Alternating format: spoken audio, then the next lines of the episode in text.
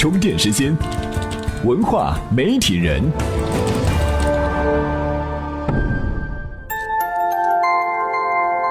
媒体与内容探知世界运行的新规律，欢迎收听文化媒体人频道。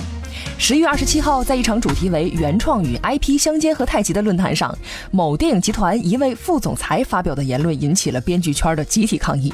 他说了什么呢？大意是，按如今 IP 在市场中的重要程度，电影公司已经没有请专业编剧的必要了，不如请一些专门写同人小说的作者来为电影公司写故事，一边写一边淘汰，直到留下最好的故事。给最后的人丰富的经济奖励，这才是一个可行的 IP 开发过程。这几句话一说出去，很多职业编剧当然就不干了。这么下去，电影的题材早晚会早上思路。那么，同人作家指的是哪些人呢？电影公司为什么如此青睐同人作者？今天我们就来说说这些事儿。大家好，我是娱乐资本论的吴立翔，非常高兴在充电时间分享我的观点和文章。对文娱领域感兴趣的同学可以关注微信公众号“娱乐资本论”。同人这个词呢，据说是来源于日本，本意是志同道合的人，在动画、漫画、游戏和小说圈子里比较流行。而同人小说指的是利用这些领域原有的题材进行二次创作的小说，比方说《西游记》是一部原创作品，而后来的《大圣归来》《西游降魔》就属于二次创作的同人小说。大部分的同人小说肯定是兴趣驱动的，比如说有人看了《哈利波特》觉得很喜欢，就给其中的某一个人物或者是一个场景另外延伸了一个故事。现实中这种故事还不止发生过一次。事实上，同人作品在年轻人中的受欢迎程度很高，在百度贴吧动漫类的前五百名当中，同人贴吧占了七十五个；文学话题类的前五百名当中，同人贴吧占了一百零五个。同样是文化产业，小说和电影有着天然的亲近，用同人小说作者来创作电影故事是提取粉丝嗨点的一个做法。了解网络小说、游戏、漫画的同人作者写出来的东西，更容易受到年轻人的追捧。打个比方说，某个电影公司要改编一部关于加勒比海盗的电影，受众定位是年轻人，那么从改编的角度来说，狂热喜爱海盗题材电影的年轻粉丝，要比五十多岁专业编剧的脑洞大得多。充电语录。无论《西游》系列、《加勒比海盗》系列，还是《哈利波特》系列，归根结底，同人作品就是对热门 IP 的改编和延伸。电影产业如何避免同质化的 IP 扎堆现象，不在大数据的指导下生产烂片？导演徐峥给出了他的见解。我觉得，呃，随着这个大数据的这个深化，其实反而是应该是更加分门别类，让它更加的这个多元化。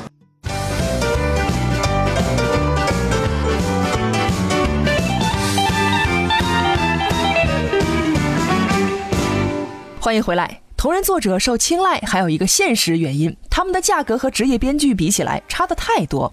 据说一些资深编剧改编 IP 的费用可高达几百万，而靠同人小说为生的作者，即使有些小名气的，每月顶多也就几万元的收入。所以，一定程度上，同人小说对于电影公司来说，可以用物美价廉来形容。同人作品本身的特性导致了它的商业转化不容乐观，因为它属于原创作品的衍生品，仅仅当做个人娱乐消遣是可以的，属于合理利用。但如果正式出版，很容易侵犯原作品的版权。比如我们前面提到了《哈利波特》，有个书迷呢写了一本《哈利波特词典》，并且出版了，结果被 J.K. 罗琳以侵权为由起诉到了法院，赔了一大笔钱。规避侵权风险，最好的方法是和原作者协商好，取得授权。同人作者铁杆粉丝的身份，有时候会得到作者的默许，甚至是鼓励。比如希区柯克拍了很多恐怖电影，很多影迷就把电影里的故事演绎出了很多不同的版本。希区柯克本人很喜欢他的影迷这么做，还鼓励他们出版这些故事。总之，在题材和话题的角度，同人作品很有优势，但也并不意味着要抛弃专业编剧。充电贴士。虽然说同人作品一生下来就占了 IP 的光，但也有打法律擦边球的风险。同人作品作为一种衍生作品，涉及的法律问题非常复杂。著作权法保护原作品不受歪曲篡改。同人作品如果正式出版，有相当的法律风险，最好获得原作者的授权。比如宝树的同人小说《三体 X》，如果原作者刘慈欣不同意该小说出版，可以起诉其侵犯了原作者的作品完整权或改编权。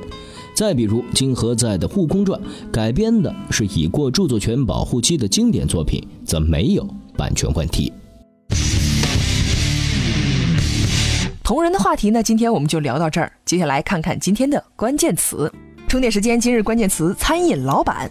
今天推荐的文章关于餐饮老板内参。这个公众号呢，一直是自媒体研究的模板，也是做垂直用户的典范。那么，餐饮老板内参是怎么从零到一一步步壮大的呢？中间经历了哪些挫折？今天您在充电时间的微信公众账号中回复“餐饮老板”四个字，就可以收到这篇详细的分析文章了。目前充电时间系列一共有九大栏目板块，每周更新数十期内容。未来这个内容体系还会进一步扩大，以帮助各位更有效地利用碎片时间进行充电。如果你喜欢我们提供的音频内容服务，请支持我们。在充电时间的微信公众账号里，您可以开通付费节目内容“充电学院”，每天收获一些有用的商科知识点，将来自己创业做老板，再回来给我们更大的支持。今天的节目呢就是这样，感谢您的收听，我们下期再见。